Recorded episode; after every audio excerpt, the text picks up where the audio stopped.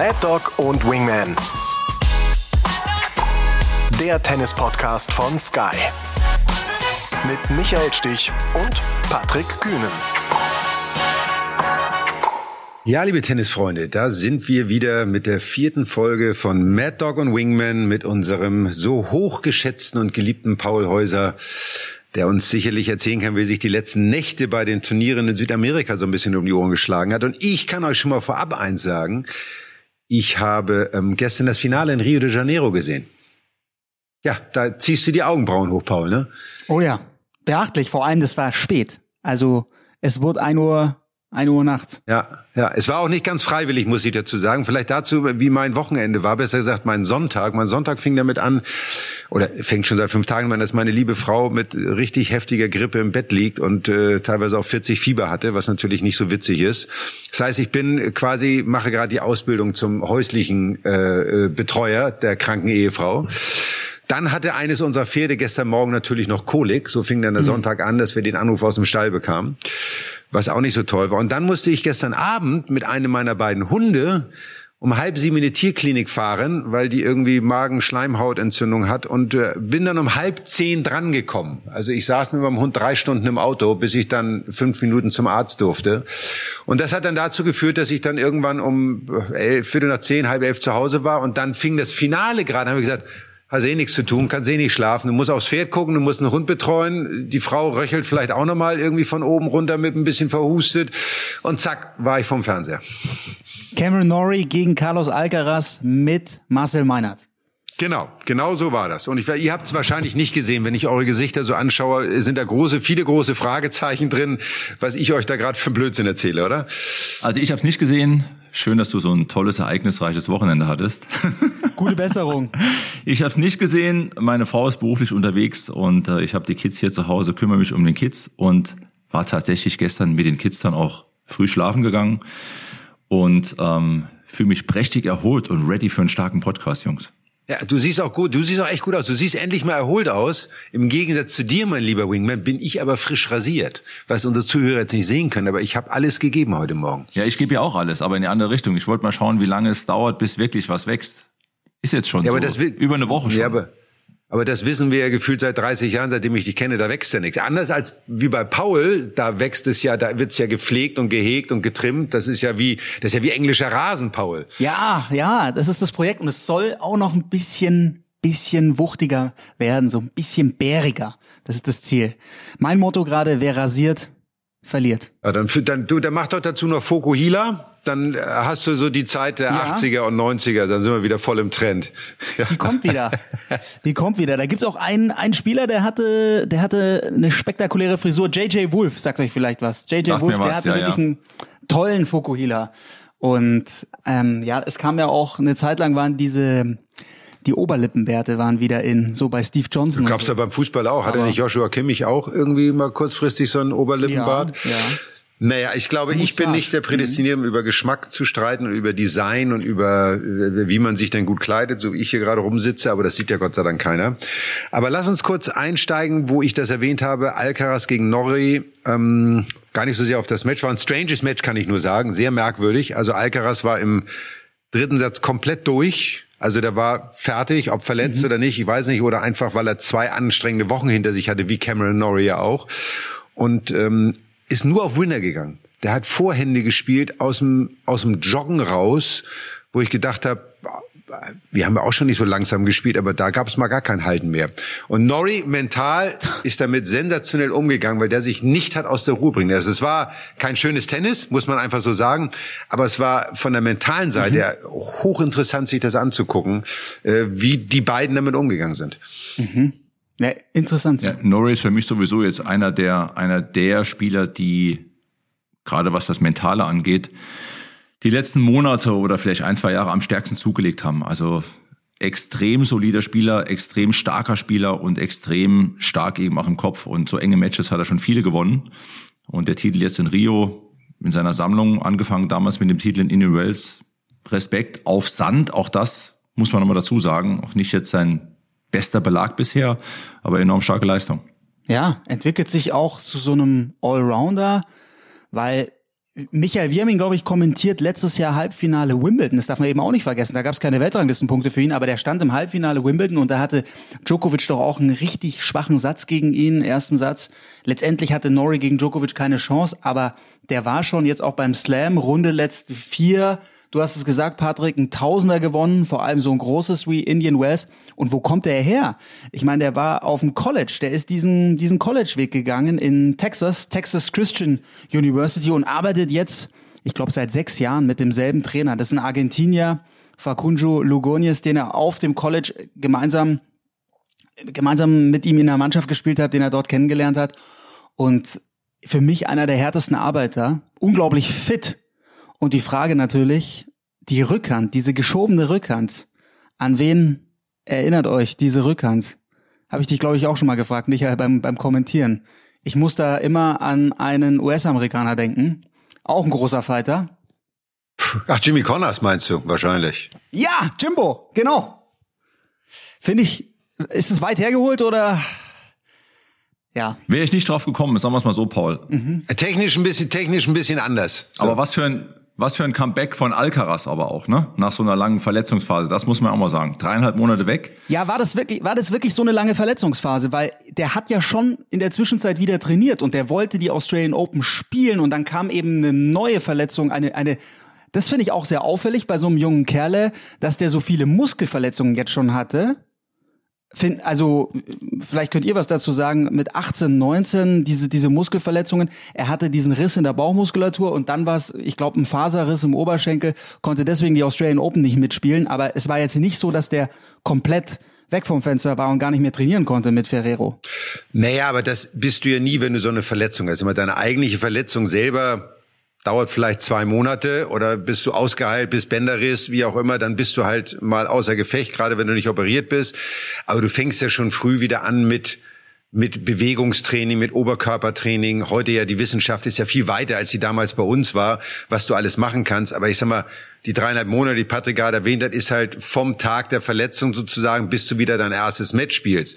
Weil die Diskussion, die wir ja auch schon in der Vergangenheit mal geführt haben, die auch Alexander Zverev immer wieder anführt, deswegen ist da vielleicht auch mal gleich ein ganz guter Vergleich, auch Dominik Thiem mit anzuführen, ist ja, dass die Spieler Spielpraxis brauchen, dass es im Training nichts bringt, aber Matches gespielt werden müssen, bis du wieder zu deiner Form kommst. Ihr kennt meine Einstellung. Ich finde, das ist Blödsinn. So, ganz ehrlich. Also nicht kompletter Blödsinn, aber es ist eine Frage der mentalen Einstellung. Alcaraz, finde ich, hat jetzt ganz klar dargelegt, keine Matches gespielt, fährt sein, spielt sein erstes Turnier in Buenos Aires, glaube ich.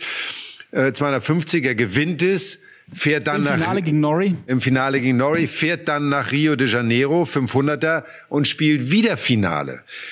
Das zeigt, dass es nicht darum geht, nur Matchpraxis sammeln zu müssen, oder, Patrick? Nicht nur, auf keinen Fall. Es, ja, es gibt ja genug Beispiele. Auch Nadal hat äh, vergangenes Jahr, nachdem er nach einer langen Auszeit in Australien zurückkam, das 250er Turnier im Finale gegen Cressy gewonnen hat. Wir erinnern uns und dann die Australian Open gewonnen hat, auch gezeigt, dass er relativ schnell nach so einer Phase wieder in die Matches reinkommt.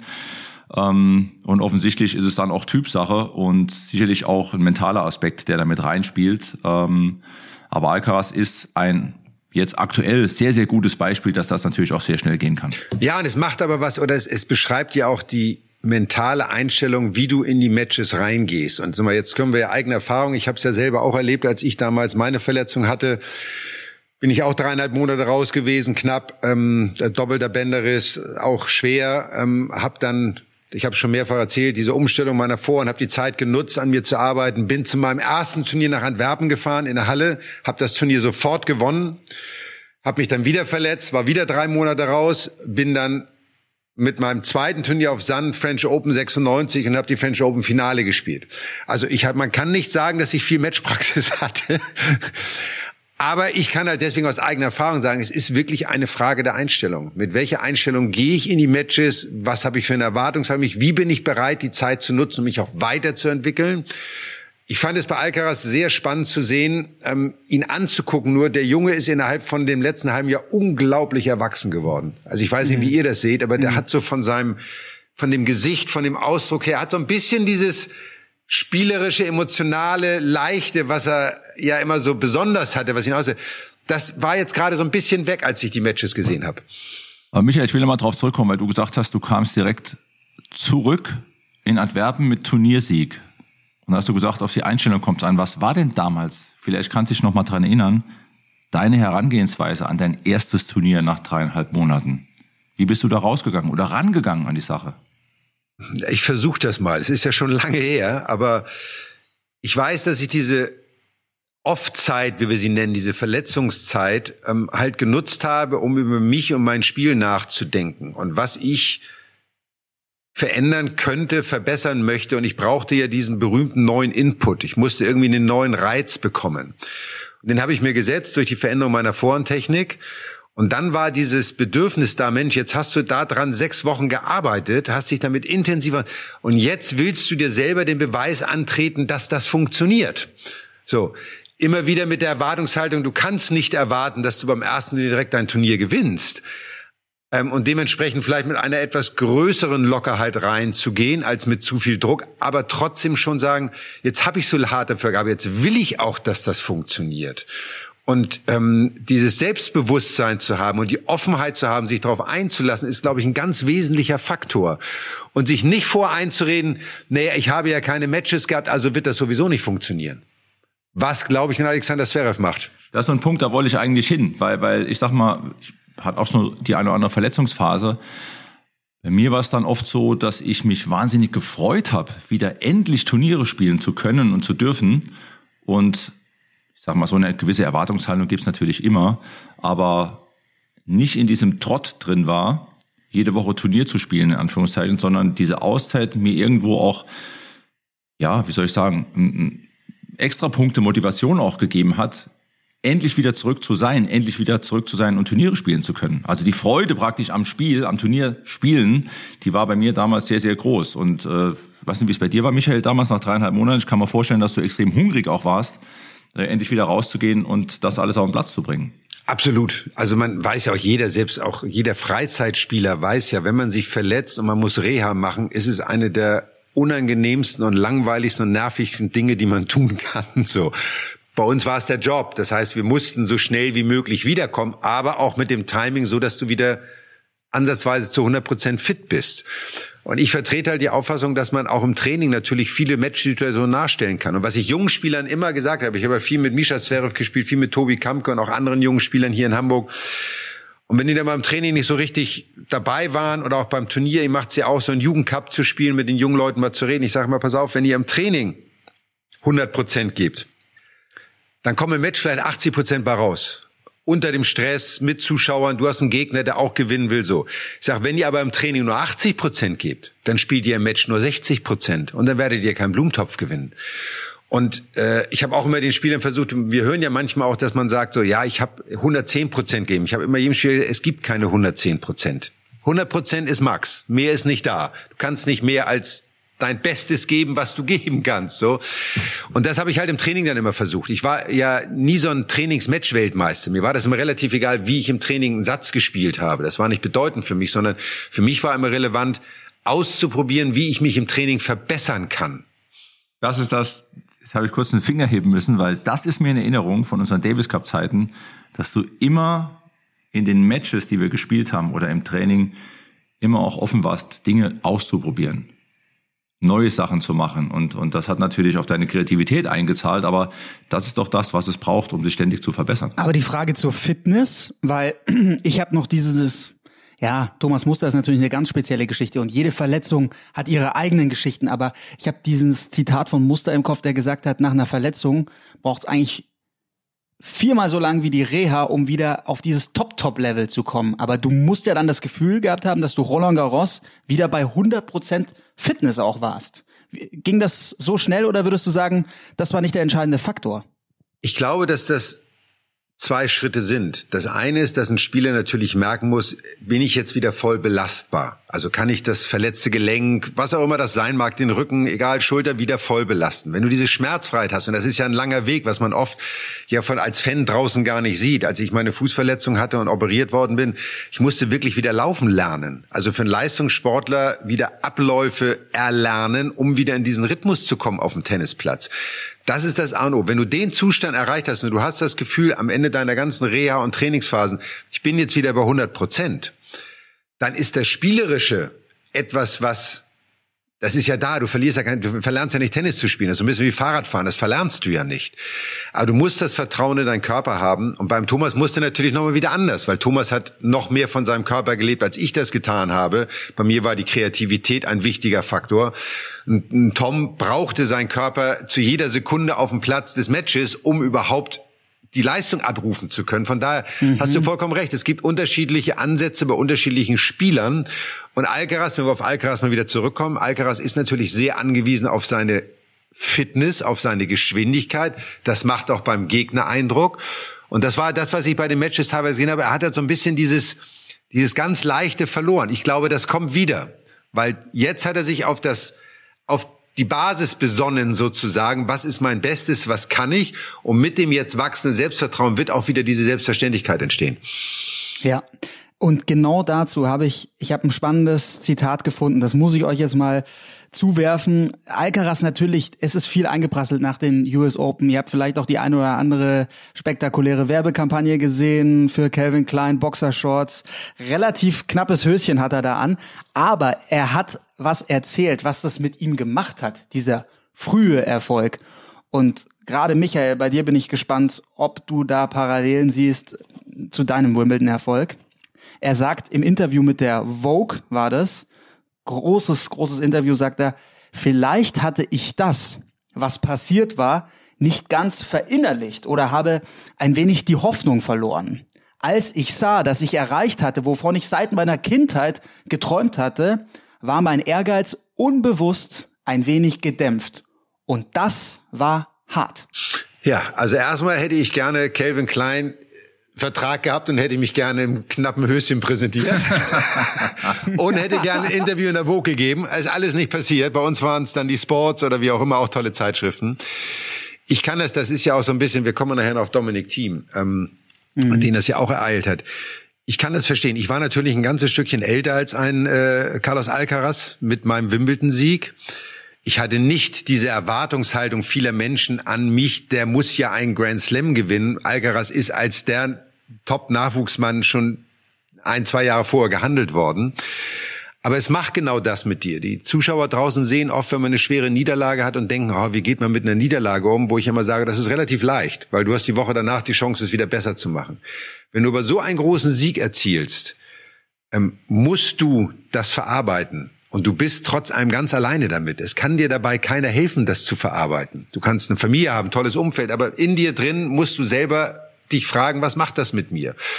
Und ich kann das total verstehen. Ich hatte es nach 91, was ja insgesamt ein gutes Jahr war für mich, ähm, hatte ich 92 genau das gleiche Problem. Ich habe mich wirklich gefragt, warum gehe ich da jetzt noch mal raus und mache das Ganze nochmal?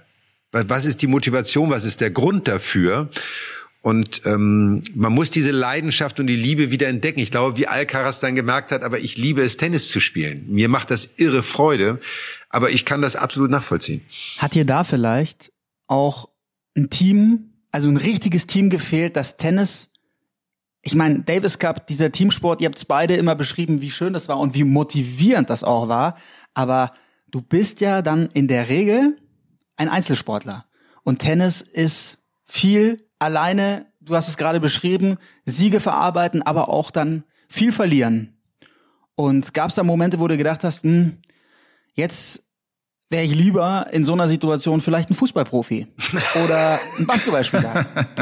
Ja, ich glaube, das können Patrick und ich beide sagen. Ne? Also ich glaube, dass man diese Durststrecken, die man dann hat, egal von welchem Level man kommt, das spielt, glaube ich, gar keine Rolle, weil man hat, jeder hat seine Höhen für sich gesehen und erfährt dann wieder die Rückschläge sozusagen, ähm, die gehören dazu. Die sind Teil des Sports und des Jobs und damit muss man mental umgehen können. Das muss man auch erlernen, Patrick, oder?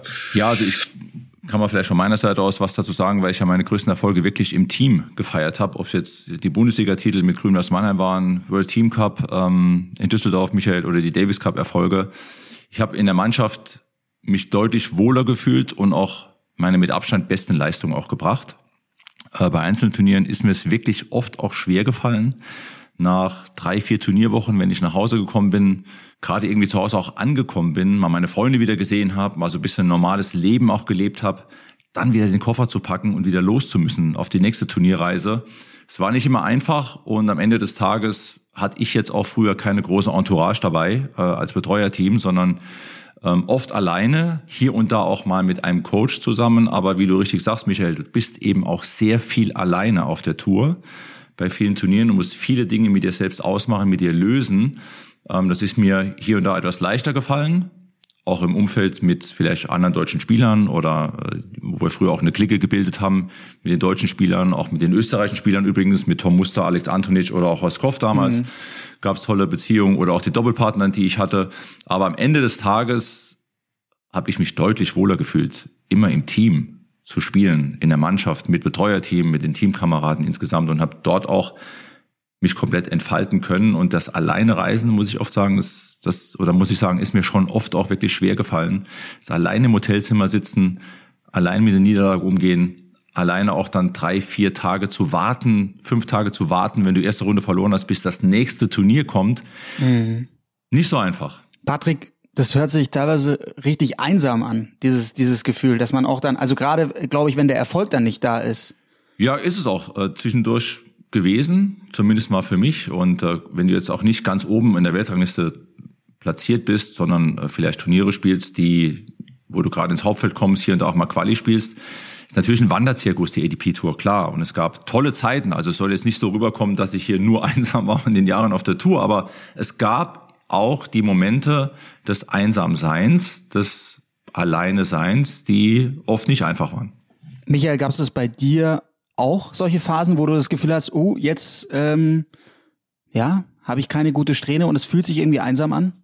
Ja, absolut. Und wie Patrick eben gesagt hat, zu unserer Zeit war es ja noch nicht gang und gäbe, dass die Spieler mit, auch die Top-Leute mit einer großen Entourage gereist sind. Ich glaube, Boris war einer, der damals schon mit Bespanner und einem, eine der größten hatte. Äh, und klar, ich bin da, ne, man ist auch mit seinem Lebenspartner gereist oder hat den Coach dabei, wie ich auch den Mark Lewis, der übrigens ganz kurz erwähnt, der Mark Lewis, hat übrigens mit dem habe ich telefoniert und der erzählte mir, dass er fünf Jahre lang Cameron Norrie trainiert hat. Wow. Ja. In, Neu in Neuseeland, weil Cameron Norrie hat in Neuseeland gelebt. Ja, und hat sogar für den neuseeländischen Tennisverband gespielt. Ja, so, so ging genau. es los. Und hat damals und hat damals ihn trainiert, angefangen als jungen Spieler und hat gesagt, das kann mal einer werden. Wow. wow. Da sieht man, ich hatte einen guten Coach. Auch wenn der Cameron Norrie unwesentlich anders spielt als ich. Ist eine andere Vorhand ähm, so. Dezent, dezent. Ähm, also deswegen auf die Frage zurück, ja, du bist einsam. Und selbst wenn du ein großes Team um dich herum hast, wie die Spieler ja heute, die reisen ja teilweise mit fünf, sechs, sieben, acht Leuten, wie auch immer, das heißt nicht, dass du nicht einsam bist. Ich glaube, das muss man dem Tennisfan auch versuchen zu vermitteln. In den Momenten von Sieg oder Niederlage machst du ja ganz viel mit dir selber aus. Du hast zwar jemanden, mit dem du reden kannst, du kannst auch mit jemandem essen gehen, aber das löst ja deine emotionalen, innerlichen Probleme nicht, die du mit dir selber ausfechten musst. Und äh, wir sehen das, ne? Äh, ähm, äh, Burnout ist ein Thema im, in der Welt des Tennis, nennen wir es mal Depression, was es ja am Ende des Tages ist, ähm, wird auch, glaube ich, im Sport allgemein ein immer größeres Thema werden, was wiederum zeigt, wie einsam die Athleten sind. Die Erwartungshaltung wachsen, sie steigen an sich selbst, von dem Umfeld. Das Management will, dass du gut spielst, damit die Kohle verdienen. Der Pressemensch will, dass du gut spielst, damit er gute Stories verkaufen kann. Heute Social Media. Es geht halt sehr viel mehr ums Geld. Und ähm, mein, mein ehemaliger Coach, Sven Grönefeld, mit dem ich hier French Open auch gespielt habe, der sagte mal irgendwann zu mir, Michael, der Unterschied zwischen der Generation heute und eurer Generation ist, Ihr habt Tennis gespielt, weil ihr den Sport geliebt habt. Die Generation heute spielt Tennis, weil sie damit Geld verdient. Und das ist nicht wertend gemeint, überhaupt nicht. Es beschreibt nur, dass das ganze, die ganze Szene ein Geschäft, viel mehr ein Geschäft geworden ist, als es das damals war. Ähm, von daher glaube ich, war das Einsamsein, ja, gab's auf jeden Fall. Ich möchte auch nicht eine Sekunde missen, weil auch das prägt fürs Leben ohne jegliche Einschränkung. Ähm, aber ich glaube, die Spieler heute haben das ja, ganz genauso. Es gibt ja auch viele Spieler, die, es muss man sagen, dass heute ja schon deutlich mehr reflektiert wird als, als damals. Ich will mal das Beispiel zum Beispiel Iga Swiatek nehmen, die seit zwei Jahren, ich glaube über zwei Jahre jetzt schon auch sehr eng mit einer Psychotherapeutin zusammenarbeitet oder Mentalcoach, ja, Mental ja, das ist vielleicht der bessere Begriff. Ja. Ähm, ich hatte damals auch das Glück, zweimal vier Wochen mit die Dame heißt Alexis Castori zu arbeiten. Michael, du erinnerst dich vielleicht, er hat Ivan Lendl betreut während seiner gesamten Karriere aus Florida und mhm. äh, durch glückliche Umstände hatte ich zweimal vier Wochen die Möglichkeit, mit ihr zu arbeiten. Und es hat mir sehr, sehr viel gebracht. Also wie ich an Turniere rangehe, wie ich mit der Situation auch zurechtkomme. Und ich glaube, es ist ein, ein sehr, sehr gutes Zeichen, dass man heute ähm, dem Thema, dem mentalen Thema der Psyche weitaus offener ist als damals noch zu unserer Zeit. Absolut. Also wenn man die Generation vor unserer Zeit sieht, ähm, also McEnroe, Borg, Connors, ne, du hast ihn angesprochen, Paul, äh, da wurden die Probleme anders gelöst. da hat man sich abends an der Hotelbar getroffen, hat sich eingeschnipselt, ähm, auch wenn man auch wenn man Gegner war und hat sich am nächsten Tag aber auch dann auf dem Platz wieder miteinander gemessen. Mhm. Ähm, Unsere Generation war, glaube ich, dazwischen. Es gab zu unserer Zeit auch schon einige, die das gemacht haben. Wie du sagst, ein Ivan war ja auch immer sehr weit voraus in vielen Dingen, was das anging. Hättest du mir das damals angedient, hätte ich wahrscheinlich gesagt, das brauche ich nicht. So nach dem Motto, wenn ich das selber nicht geregelt bekomme, dann habe ich es auch nicht verdient zu gewinnen irgendwie. Falscher Ansatz. Ich glaube trotzdem, es ist auch nicht der richtige Ansatz zu sagen, jeder kann davon und jeder braucht das, sondern jeder muss für sich herausfinden, was für ihn der richtige Weg ist. Und das macht die Herausforderung spannend, muss ich ehrlicherweise sagen, auch die Entwicklung der einzelnen Spieler. Und wir sehen ja wieder, dass jetzt wieder mehr und mehr junge Spieler an die Weltspitze vorstoßen, was ja die letzten zehn Jahre nicht der Fall war. Also bevor die Generation Alcaraz, Sinner, wie sie alle heißen, kam, gab es keine 19-Jährigen, die Top 10 waren. Die waren alle Mitte 20 oder Ende 20. So, sehr selten, dass man junger da war. Nadal, Federer, Djokovic waren die Jungen, die damals kamen, aber die sind ja auch immer da geblieben. Die sind ja nicht ja. verschwunden, so. Ausnahmekönner, ja. Ähm, von da ist das auch ein ganz wichtiges Thema, ähm, was, was man nicht belächeln darf, aber man darf es auch nicht zu sehr manifestieren im Sinne von, das muss jeder machen. Weil das baut wieder falsch Nein, ich glaube, man muss es individu individuell betrachten. Also die, die Kunst ist ja für jeden Spieler oder Spielerin, dass man rausfindet, was tut mir gut, was ist mein bestmöglicher Turnierplan auch. Ja, wie viele Turniere spiele ich am Stück? Wie viel Auszeit brauche ich auch zwischen den Turnieren, um mich zu erholen? Nicht nur körperlich, sondern auch geistig oder mental, um frisch wieder zurückzukehren, um frisch ausgeruht, körperlich und geistig die Turniere spielen zu können, um dort eben auch letztendlich auch mit Freude das darf man nicht vergessen. Tennis ist ja immer nur ein Spiel. Und das sind ja eigentlich mehr Michaels Worte. Mit Freude wieder an ranzugehen, ins Turnier zu gehen und, und auf Angriff zu spielen und auf Sieg zu spielen und äh, sein Spiel praktisch auf den Platz zu bringen. Das ist eben so die ganz hohe Kunst, denke ich, dass man als Spieler herausfindet, was tut mir gut, was brauche ich während eines Turniers und was brauche ich auch mal in einer Auszeit außerhalb eines Turniers, um mich wirklich auszuruhen, zu erholen, was tut mir gut. Zu Hause auch Freunde, spazieren gehen, keine Ahnung, Mensch sein, schwimmen gehen, Kaffee trinken, in einen schönen Café und dann wieder dort, aber dort Kraft zu sammeln für die Aufgaben, die man braucht. Ne? Ja, und äh, Patrick, du weißt das, ne? Früher gab es ja immer diese mehr Paul, die wir es auch genug gehört haben, dass man vor einem großen Wettkampf, Entschuldigung, keinen Sex haben soll. Wir wollen jetzt hier keine, Oder nur Passivsex. keine wir wollen hier keine Sex-Talkshow rausmachen, logischerweise. Aber ich kann sagen, dass es bei mir ein Turnier gab, wo ich definitiv den Gegenbeweis angetreten habe.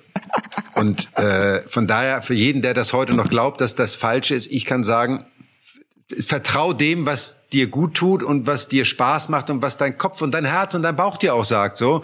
Und mach nicht alles nur wissenschaftlich und reglementiert, sondern jeder Spieler muss auch mal wieder Mensch sein. So. Und das ist, glaube ich, das, was, was Alcaraz jetzt, daher kam ja so ein bisschen, was Alcaraz bei den Turnieren gemacht hat. Er hat gelernt, was brauche ich, was kann ich, hat den Erfolg. Ein Alexander Zverev schafft es im Moment nicht. Man verliert in Doha gegen Andy Murray. Ja, jetzt sagt man wieder drei Stunden Match. Das ist ja für mich mittlerweile keine Qualität mehr, wenn man drei Stunden Tennis spielt, ähm, sondern man muss ja auch ein Match mal früher beenden können. Aber er schafft es im Moment halt überhaupt nicht. Ja. Ob er die richtigen Prioritäten setzt oder ob er ähm, auf sich hört, das können wir alles nicht beurteilen von außen. Aber ähm, es ist schon sehr bezeichnend, muss man sagen. Ja, gleich der Gedanke dazu, weil wir vorhin über Thomas Muster gesprochen haben und wie wichtig für ihn die körperliche Komponente war und dass es da länger gebraucht hat, zurückzukommen. Vielleicht ist es doch bei Alexander Zverev auch so, er hat noch nicht diese hundertprozentige Fitness. Solange er die nicht hat, fehlt auch ein Stück weit Selbstvertrauen, weil er es irgendwie braucht. Ich, ich finde, es gibt schon positive Tendenzen. Er hat in Rotterdam die erste Runde äh, gut gespielt, Klar, dann gegen Kriegsbohr verloren, der sich aber auch gut präsentiert. Und gegen Murray habe ich einige gute Ansätze gesehen. er ist häufig ans Netz gegangen, Michael. Das, das ist schon mal wirklich positiv. Der Aufschlag äh, flutscht wieder ziemlich gut. Er haut auch die Asse raus und geht auf die Winner. Aber klar, am Ende steht da 5-7 im dritten gegen Murray, der es wieder geschafft hat, die, die Gegner niederzuringen und der ja dann bis ins Finale kam gegen, gegen Medvedev.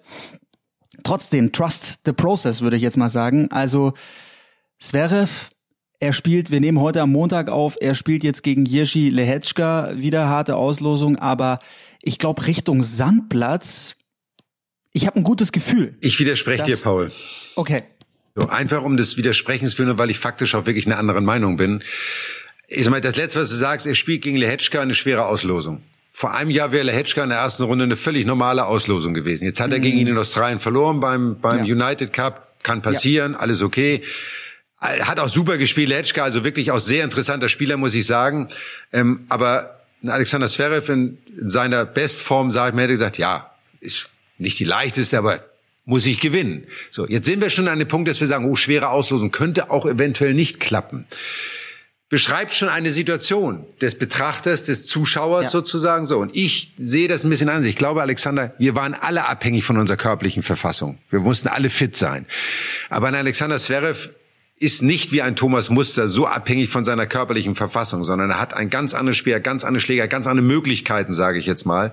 Das heißt, bei ihm muss der Körper fit sein, er darf keine Schmerzen haben, aber er muss sich auf sein Spiel einlassen. Und das ist das, was mir fehlt, was ich beim letzten, bei der letzten Folge gesagt habe. Ich sehe nicht die Entwicklung, dass er sich mit sich und seinem Spiel auseinandergesetzt hat. Er ist jetzt 25, die nächste Generation kommt.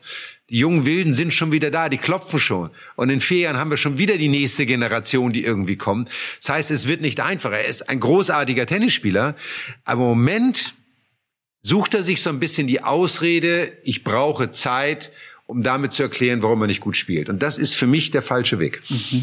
Also die Leistungen sind, äh, wie ich es gesehen habe, in den Matches zu schwankend, denke ich, um, um erfolgreich zu spielen. Äh, es kommt eins dazu, und äh, da können wir gleich nochmal die Brücke bauen zu Alcaraz. Ähm, es glauben jetzt aktuell natürlich viele, wenn sie gegen Alexander Zverev ausgelost werden, oh, ich habe hier eine Chance, ich kann hier gewinnen. Auch in Jedi Lehečka wird denken, habe ich beim United Cup geschlagen, kann ich jetzt auch wieder schlagen. Ich glaube, äh, das war vor der Verletzung vielleicht nicht so extrem. Und Alcaraz kommt jetzt eben zurück mit dem Sieg in Rio und dem Final, äh, mit dem Sieg in Buenos Aires und dem Finale in Rio und manifestiert sofort wieder seine Position und nimmt aber auch gleichzeitig deinen Gegnern den Glauben, oh, gegen Alcaraz habe ich eine Chance nach der Verletzung. Das sind so zwei Dinge, die mit dazukommen. Diese, diese, diese, diese Geisteshaltung, diese Einstellung zu haben, ich gehe jetzt raus gegen, als Beispiel Alexander Zverev oder auch aktuell als Beispiel gegen Dominik Thiem, wow, gegen die Jungs aktuell kann ich gewinnen. Diesen Glauben zu haben, dass ich gewinnen kann. Ja. Und ja, das ist auch ein ganz wichtiger Punkt, ja. Ja, ja, die Signal zu setzen von den Jungs zu sagen, da genau. will ich gar nicht erst mal in die Gegend hinkommen. Aber Paul, du hattest ja auch Dominik Thiem schon mal angesprochen. Wie siehst ja. du das denn bei Dominik Thiem? Der ist ja, der hat ja auch jetzt ein Statement gegeben irgendwie oder nach seiner Niederlage, der kommt ja gar nicht auf die Beine, sagen wir jetzt mal, ne? Ja, es passt gut zu dem, was ihr vorher gesagt habt, weil Team hat gesagt, er hat zum Beispiel jetzt in Rio diese erste Runde verloren, weil er zu passiv war, weil er auch nicht dieses Selbstvertrauen in seine Schläge hat. Und das ist ja auch ein bisschen Muster bei Zverev, wo ich immer erkenne, ich meine, es ist auch für, für mich so als ja, Hobbyspieler äh, nachvollziehbar, wenn ich mich nicht sicher fühle, dann gehe ich dahin, wo, wo ich meine Base habe, wo so ein bisschen die, die Basis ist, wo ich wieder Nein, die sichere, ja? In die Komfortzone, falle ich zurück. Und dies bei Zverev immer wieder, das ist die Vergangenheit und das, das wirfst du ihm ja auch vor, Michael, dass die spielerische Weiterentwicklung auf der Strecke geblieben ist, weil die Komfortzone, sag ich, ist bei Zverev ein, zwei Meter hinter der Grundlinie und bei Team auch. Und Team sagt, er hat gegen Montero verloren, weil der viel offensiver an die Grundlinie rangegangen ist und er hat dieses Vertrauen nicht mehr, weil er zu viele Niederlagen hat. Er hat sich nur über Ergebnisse definiert. Das ist der große Fehler. Und jetzt will er weg von den Ergebnissen, will diese Freude am Spiel, diese, diese, diese gesund, diesen gesunden Zugang wieder finden. Aber er hat gesagt in der Pressekonferenz, und das fand ich wirklich bemerkenswert, ob's wieder kommt, weiß er nicht. Ob er wieder dieses Level erreicht, auf dem er war, weiß er nicht. Das liegt nicht in seiner Hand. Und das kann ich, also finde ich ganz schwierig, weil er kann ja Sachen verändern, er kann ja einen neuen Coach dazu holen. Er muss doch wissen, wie er da wieder hinkommt auf dieses Level. Ja, was ich dabei spannend finde, ist, dass er sagt, er steht zu weit hinter der Grundlinie, kein Vertrauen. Also ich habe Dominik Thiem, glaube ich, seine ganze Karriere gefühlt nur drei Meter hinter der Grundlinie stehen sehen. Also auch in den Zeiten, wo er die US Open gewonnen hat. Es war nie einer, der an der Grundlinie stand. Der, ich habe den nie gesehen, dass er einen Return früh genommen hat im Aufsteigen. Und der steht beim Return immer drei Meter in der Grundlinie. Nur der Unterschied ist, jetzt versucht er, den Fehler zu vermeiden. Und davor hat er versucht, den Punkt zu gewinnen. Und dann kommt dazu, was Patrick gerade gesagt hat. Und ein Gegner, gegen den er dann in Sao Paulo verliert, oder in Rio de Janeiro, Entschuldigung, ähm, sagt, gegen den kann ich gewinnen. Weil der tut mir nicht weh spiele ich doch halt mal aggressiv. Und auch beim Dominic Team ist ja genau diese Weiterentwicklung. Wofür hat er die Zeit genutzt? Wenn ich das schon ergründe, so wie er es beschreibt, muss ich ja meine Schlüsse daraus ziehen. Dann muss ich halt mal ein Spiel spielen, wo ich sage, auch im Training, ich nehme jeden Return früh. Ich gehe auf den Ball drauf. Ich trainiere das. Ich übe das. Ich fordere mich wieder neu heraus. Und das ist halt bei beiden etwas, was ich nicht sehe. Ich wünsche es ihnen beiden von Herzen, dass sie es irgendwie finden. Und bei Alexander sehe ich da auch nicht das Problem, dass er da wieder äh, sagen wir, den Anschluss finden wird. Aber es wird nicht leichter werden. Das muss man ganz klar so sagen, mit den Aspekten, die Patrick auch reingeworfen hat.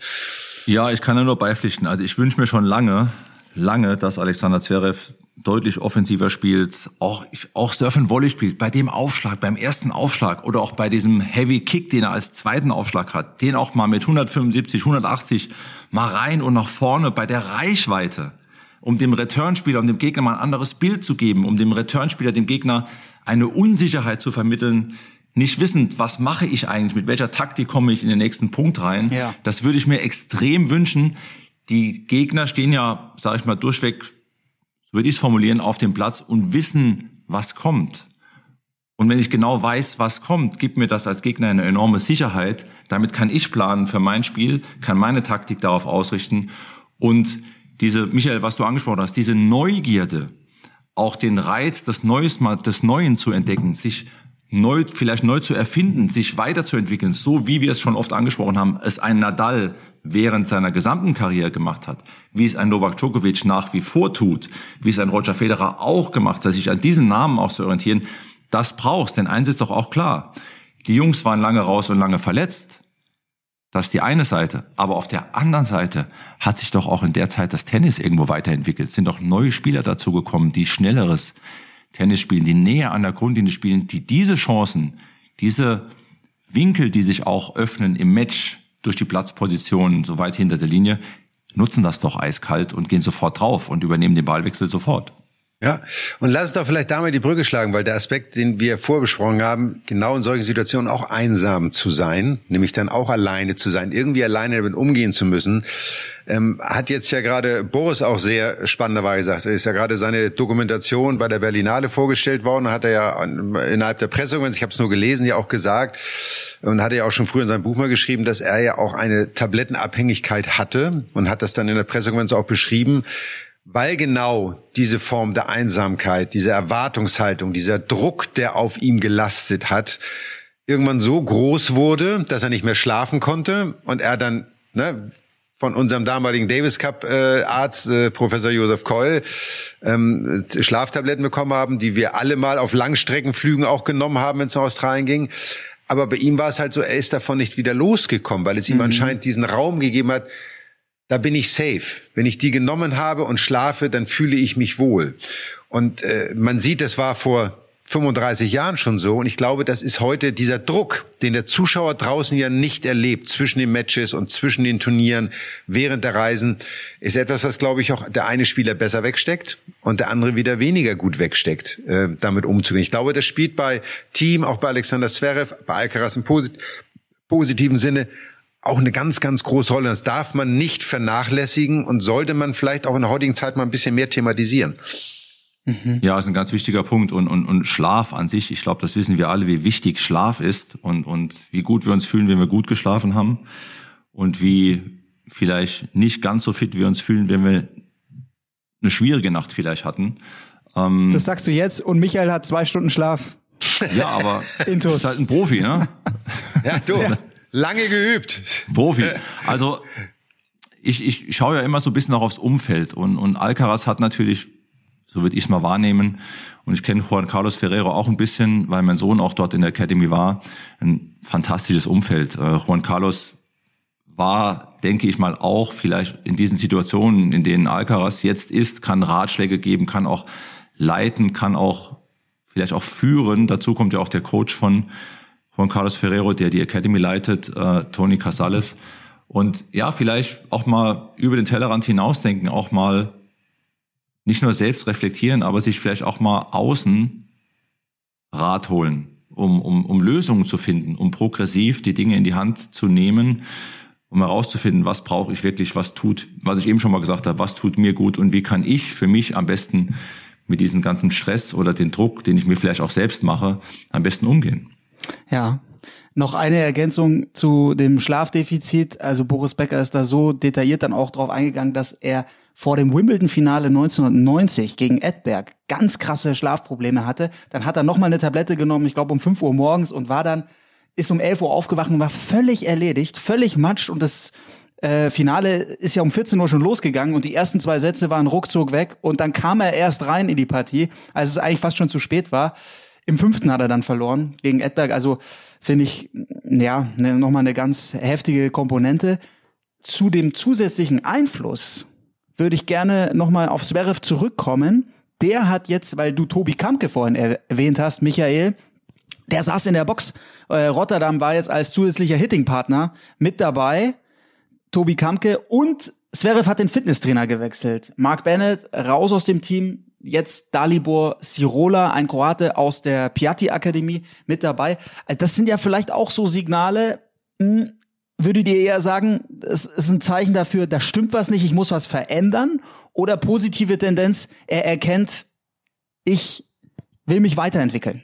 Also erstmal würde ich sagen, er nimmt die Entscheidung in die eigene Hand und sagt, ich will was verändern. Das ist erstmal nichts Negatives. Wenn er sagt, das andere hat sich zu sehr abgeschliffen oder war irgendwann nicht mehr äh, herausfordernd genug, dann ist es gut, einen neuen Weg zu gehen. Ich glaube, uns steht das nicht zu, diese Personen zu bewerten oder zu beurteilen. Ähm, nur was bei ihm, glaube ich, trotz am Ende, und das ist immer meine persönliche Meinung gewesen, ich schätze seinen Vater sehr und sein Vater ist ein ausgemachter Tennisfachmann.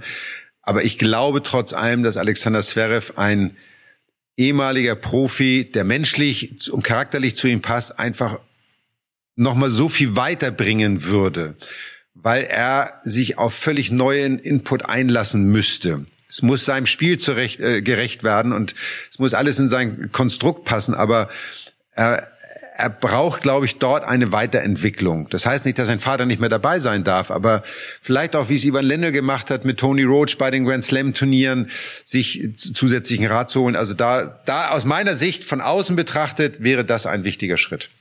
Ja. So, Patrick nickt nur und zeigt mit dem Daumen nach oben. Dazu als meine letzte kleine Anekdote, muss ich sagen, wo wir darüber reden, Reisen, Schlafen, was du gesagt hast, Patrick. Ich bin in meinem letzten Mal, als ich, glaube ich, zu den Australian Open geflogen bin, und das war ja immer diese Übernachtflüge mit Zwischenstopp und weiß der Teufel was auch immer. Und äh, du kamst ja immer morgens oder mittags in, in Melbourne dann an und musstest den Tag noch irgendwie rumbringen. Du durftest ja nicht schlafen, so war meine Taktik. Und habe ich gedacht, Mensch, gehst du laufen, ne? ganz gemütlich Hotel einchecken, gehst ein bisschen joggen, der schöne Melbourne Park war immer toll. Ähm, ich habe in meinem Leben, meiner Karriere noch nie so einen Muskelkater gehabt wie nach dieser Laufrunde für die nächsten zwei, drei Tage. Und ich habe es in dem Jahr innerhalb einer Woche nicht geschafft, die Zeitumstellung zu verarbeiten, was vorher nie ein Problem für mich war. Aber in dem Jahr war ich nicht in der Lage, mich an die Zeitumstellung anzupassen. Und das beschreibt auch wieder die mentale Komponente. Wie lasse ich mich darauf ein? Was mache ich damit? Ich glaube, ich wollte da gar nicht hin und ich musste irgendwie. Aber ähm, Schlaf ist da einfach ein wichtiger Faktor und auch die Tennisfans manchmal da draußen, alle, die uns zuhören, ja, wir wollen immer die besten Leistungen von unseren Spielern sehen. Wir wollen sie am liebsten abrufen. Aber es sind auch nur Menschen. Und vieles, was mhm. da im mhm. Inneren passiert, kriegt man einfach nicht mit. Und da muss man vielleicht manchmal ein bisschen verzeihender sein. Nicht emotionsloser oder weniger Emotionen, aber ein bisschen verzeihender im Nachgang. Wäre so mein Schlusswort für die heutige Episode. Mhm. Ich habe auch noch ein kleines Schlusswort. Ja, ja, ich auch. Und das ist vielleicht Mach auch so ein kleiner, kleiner Ansporn, auch trotzdem öfter mal raus aus der Komfortzone, Leute. In die Komfortzone zurück ist ja kein Problem, aber auch mal rausschauen. Mal ein bisschen Mut zu was Neuem. Ob es mhm. jetzt für Tennisspieler, für Tennisspieler ist, deshalb zum Thema Alexander Zverev nochmal kurz auch, offen sein für was Neues. Das ist schon auch eine wichtige Voraussetzung. Ne? Sich wirklich darauf einlassen, wie du, Michael, das gemacht hast damals, ist auch Typsache, aber neugierig sein, aus der Komfortzone raus. Man kann ja immer, man kommt eh wieder zurück in die Komfortzone, aber raus, rausschauen. Ganz wichtig, um sich weiterzuentwickeln. Mhm. Das, was du jetzt gerade beschreibst und auch, auch Michael, macht, finde ich, diese Leistung von Djokovic von Nadal, von Federer noch großartiger, was die, dass die es immer wieder geschafft haben, sich weiterzuentwickeln und dann auch diese Dominanz. Und da möchte ich die Brücke schlagen, weil Djokovic ist jetzt der alleinige Rekordhalter als Nummer eins der Welt, ist an unserer Steffi vorbeigezogen. Unfassbare 377 Wochen war Steffi Graf die Nummer eins der Welt und Djokovic ist es jetzt 378 Wochen und es wird wahrscheinlich noch ein bisschen mehr werden. Dazu gratulieren wir ihm sehr herzlich. Ähm, das ist eine äh, großartige Leistung. Wir gehen auch davon aus, dass er dieses Jahr noch den Grand Slam Rekord übernehmen wird. Vermuten wir mal. Es gibt kaum andere Aussichten darauf. Aber das werden wir in den nächsten Folgen weiterhin besprechen. Ähm, jetzt hoffen wir, dass ihr diese Folge war ein bisschen tiefer gehender, ein bisschen intensiver, aber ich glaube auch ein ganz wichtiges Thema im Tennissport, gerade wenn man Tennis begeistert ist und sich den Profisport anschaut, vielleicht auch diese Facetten mal zu hören und mal sich vermitteln zu lassen. Und da mir hat es wahnsinnig viel Spaß gemacht. Ich hoffe, ähm, den Zuhörern macht es auch Spaß reinzuhören und äh, wir freuen uns auf die nächste Ausgabe. Genau. In zwei Wochen. Dann gibt's auch Indian Wells, das erste Tausender des Jahres. Masters natürlich auf Sky Sport Tennis. Jetzt diese Woche läuft Dubai bei uns, das 500er. Alles live mit Alexander Zverev. Und natürlich dürfen wir nicht vergessen, unsere Freunde. Alter, du bist ja noch gar nicht dran. Patrick muss auch noch was sagen. Ja, genau. Ich wollte noch sagen, ich freue mich in 14 Tagen auf einen äußerst ausgeschlafenen Mad Dog und einen sehr bärtigen Paul Häuser. So sieht's aus. Und dich möchte ich rasiert sehen, mein lieber Wingman. Und äh, wir vergessen natürlich nicht unsere lieben Freunde von Backstage Boxengasse. Ähm, hört rein, wenn ihr alle News zur Formel 1 hören wollt. Ich habe gelesen, vielleicht kommt sogar Sebastian Vettel wieder zurück in die Formel oh, 1 ja, ja. bei Aston Martin. Und ich bin wirklich kein Formel 1-Fan, aber es lohnt sich reinzuhören. Wenn jemand es weiß, dann unsere Freunde vom Backstage Boxengasse. Die Saison also geht wieder los. Hört rein und wir freuen uns auf euch in zwei Wochen. Bis dann, bleibt gesund. Bis dann, viel Spaß am Court, macht's gut. Ciao, ciao.